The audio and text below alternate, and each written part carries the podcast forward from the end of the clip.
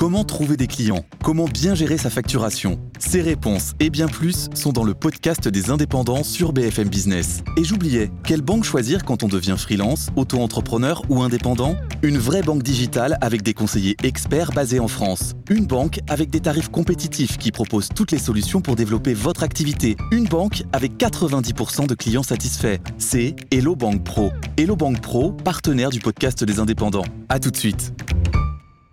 C'était le procès de l'horreur et de l'inimaginable. Deux femmes étaient jugées en appel ces derniers jours, Céline Vasselin et Jessica Adam.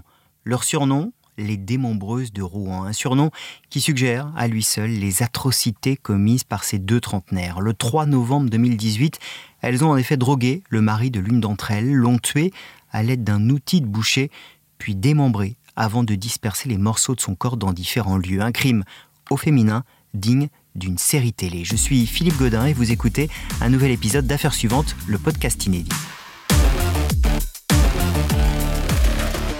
Bonjour Justine Chevalier. Bonjour. Vous êtes journaliste police-justice à bfmtv.com et avec vous, nous allons revenir sur ces faits absolument terribles. Bonjour Mélanie Desbonnaires, vous êtes psychologue, experte près de la Cour d'appel de Paris.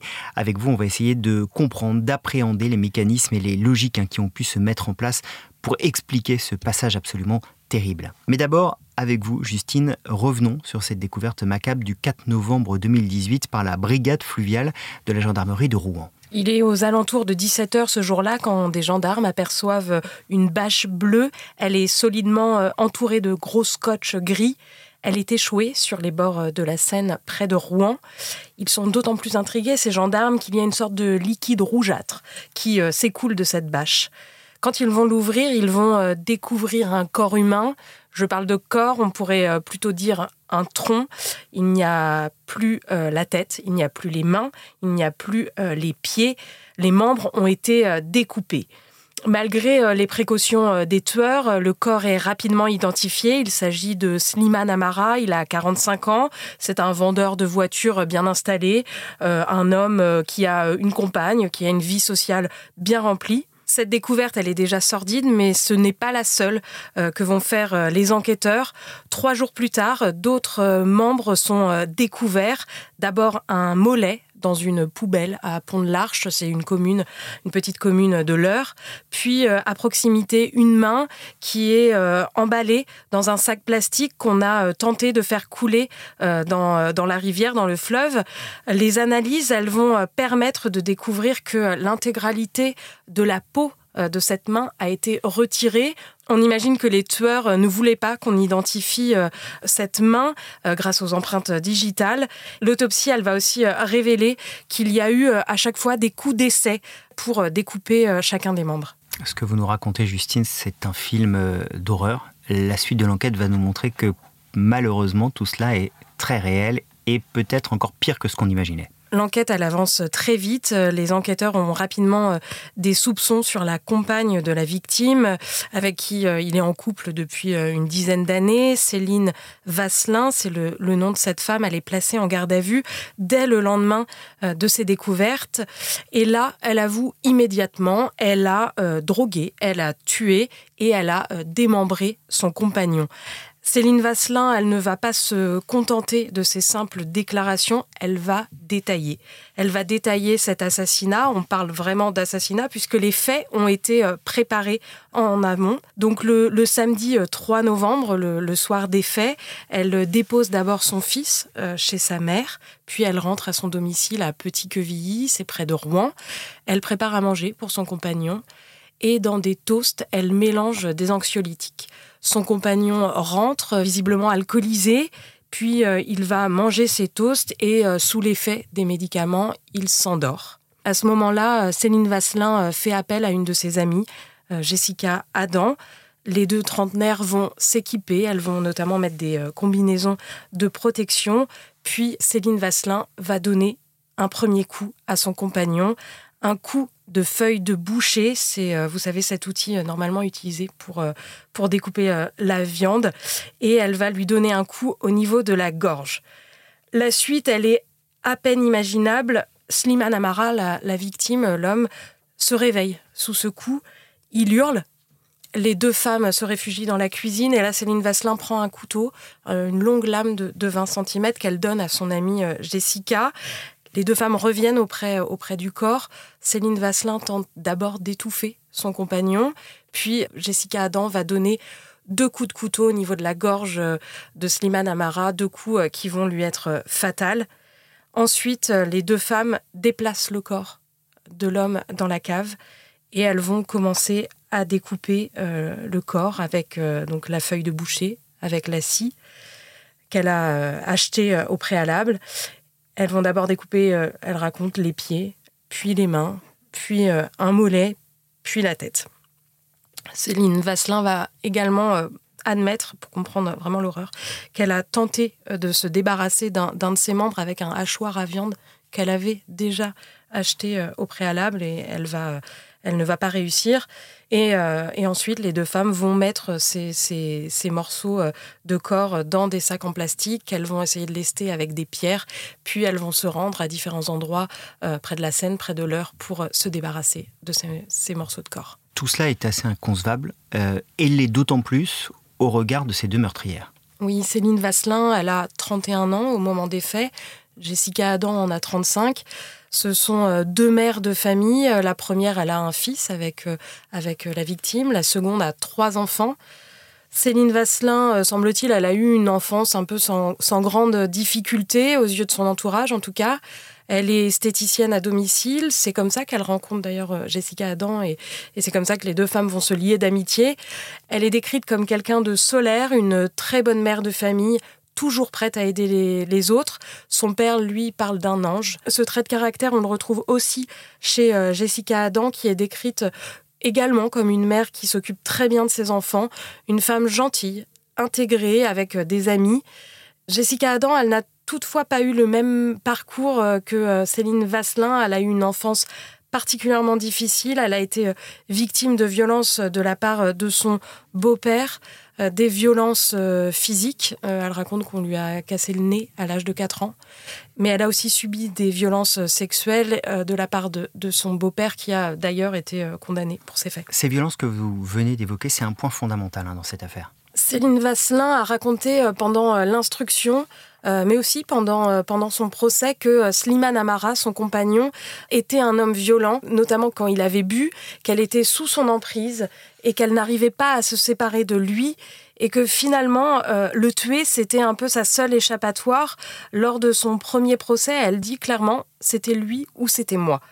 Elle raconte qu'au début, ils ont eu une relation, euh, une relation de couple idyllique et que cette relation s'est détériorée euh, à la naissance de leur fils. Elle décrit euh, un compagnon violent, un homme qui l'insulte, qui la terrorise, qui la menace et qui l'isole de ses amis. Plusieurs proches euh, de leur entourage euh, ont raconté ces scènes de violence verbale auxquelles ils ont assisté. D'autres évoquent également euh, cette emprise que Slimane Amara avait sur Céline Vasselin. Et Céline Vasselin, elle reconnaît d'ailleurs qu'avant ces faits du 4 novembre, elle avait déjà tenté de tuer à deux reprises son compagnon. Les experts qui sont interrogés pendant l'instruction, ils vont noter que si elle a un sentiment de culpabilité, il ressort aussi qu'elle a un sentiment de libération après ce meurtre. Si au, premier procès, Céline Vasselin est assez apparue enfermée, lors de ce procès euh, qui, vient d'avoir eu lieu en appel, elle a exprimé euh, ses excuses et elle s'est surtout confiée sur son intimité. Elle raconte notamment que pendant son enfance, son père rentrait parfois, euh, pareil, alcoolisé et qu'il avait euh, des comportements violents, qu'il jetait des objets, qu'il tapait sur les murs et que euh, donc quand son compagnon avait ce type de comportement, ça lui rappelait son enfance. Jessica Adam, elle a dit qu'elle a aidé son amie dans ce projet meurtrier à cause notamment de ces violences que, en gros, ça lui a fait remonter son, son passé. Les expertises psychologiques et psychiatriques n'ont pas démontré de dangerosité particulière euh, chez ces deux mères de famille et qu'elles ne présentent pas de risque de récidive. Euh, les experts, ils inscrivent vraiment ce passage à l'acte dans ce contexte de couple, dans ce climat euh, de, de violence et dans ce climat d'emprise. Et il y a une question dans cette affaire qui est évidemment primordiale, c'est aussi de savoir si l'une des deux femmes avait une domination sur, euh, sur l'autre. Et pour la justice, c'est bien Céline Vasselin qui euh, a dominé ce projet meurtrier. L'avocate générale, lors du premier procès, explique que sans elle, rien ne commence, sans elle, rien ne finit. Et je cite que Jessica a été le bras armé qu'elle cherchait. Merci beaucoup Justine pour toutes ces, explications. Mélanie Desbonnaires, je reviens vers vous. Je le rappelle, vous êtes euh, psychologue, experte près de la Cour d'appel de Paris. D'abord, ce qui nous frappe dans ce récit de Justine, c'est évidemment le fait qu'il s'agisse de deux femmes, de deux mères de famille. On a le sentiment, probablement à tort, d'associer le crime à des hommes. Il y a eu des grandes femmes criminelles, on peut penser à Monique Olivier qui sera rejugée dans quelques jours, mais les femmes peuvent donc être aussi violentes les hommes. En criminologie, on peut définir effectivement certaines statistiques, et notamment sur le fait que le crime n'est pas réservé aux hommes, mais euh, peut-être également réservé aux, femmes, alors sous certaines conditions, puisque les crimes féminins ne sont pas tout à fait les mêmes que les crimes masculins.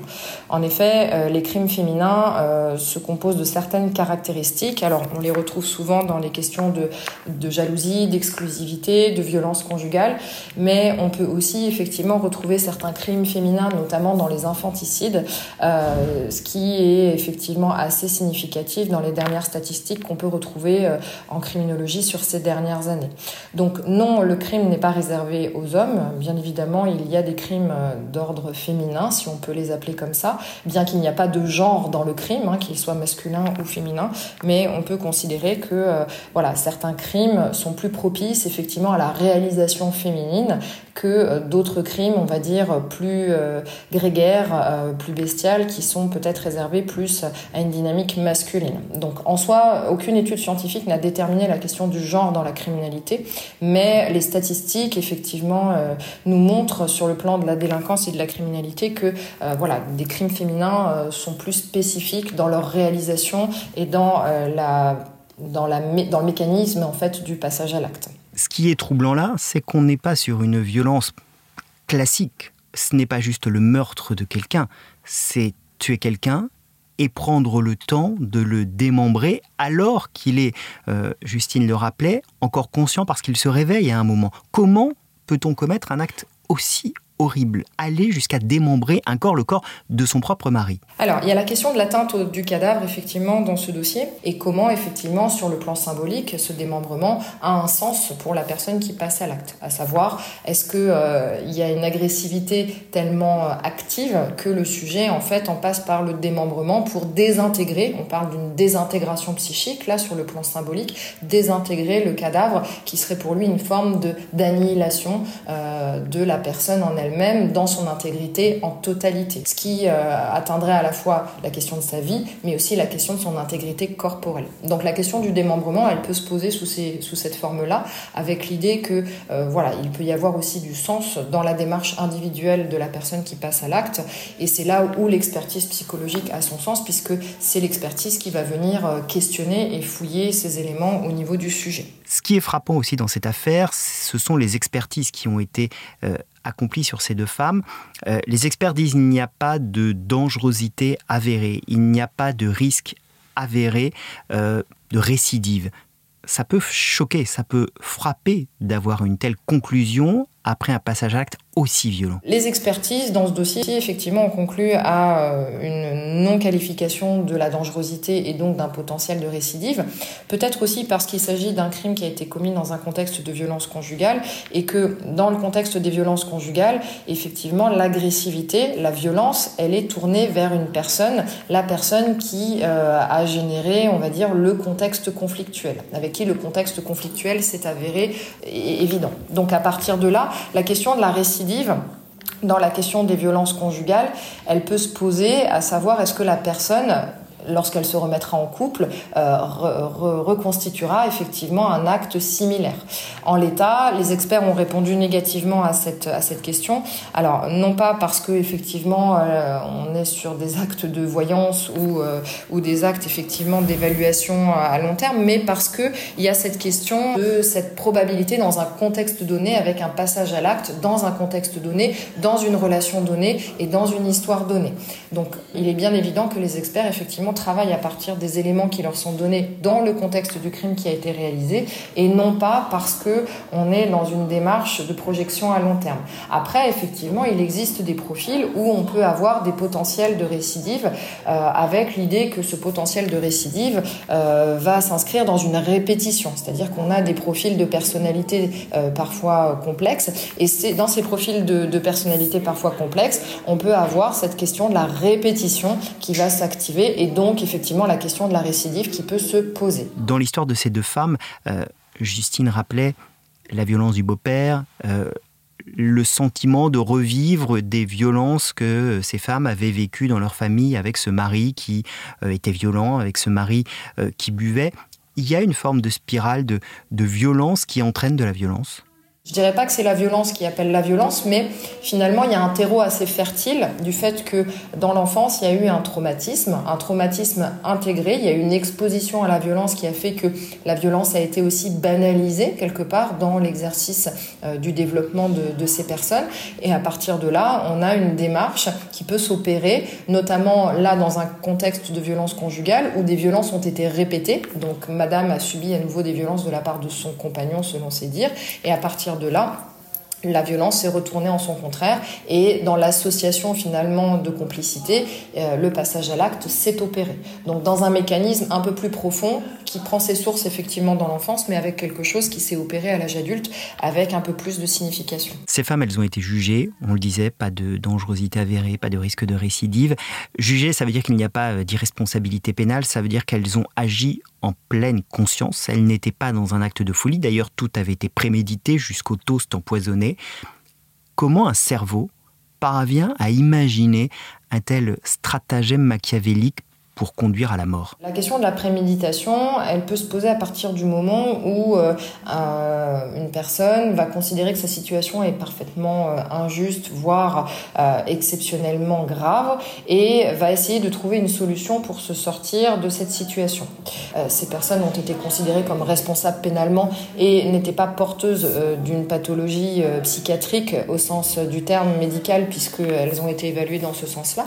Mais l'idée, en fait, c'est de questionner plus plutôt euh, la démarche autour d'une euh, voilà d'un manque de repères et peut-être effectivement d'une banalisation de la violence qui amène ce manque de rationalisation et sur le plan cognitif, et sur le plan social, et sur le plan légal, puisque la question de la loi, effectivement, est au centre de cette question, c'est-à-dire à savoir comment on intègre la loi comme étant une, une notion qui nous permet de tenir, qui nous permet aussi d'avoir une démarche, nous, qu'on appelle surmoïque. Le surmoi, c'est cette faculté de se poser des limites, d'avoir des limites en interne et en externe, et d'intégrer aussi la question de la loi comme étant ce qui ne nous fait pas basculer, finalement, du côté de la criminalité. Merci, Mélanie Desbonnaires.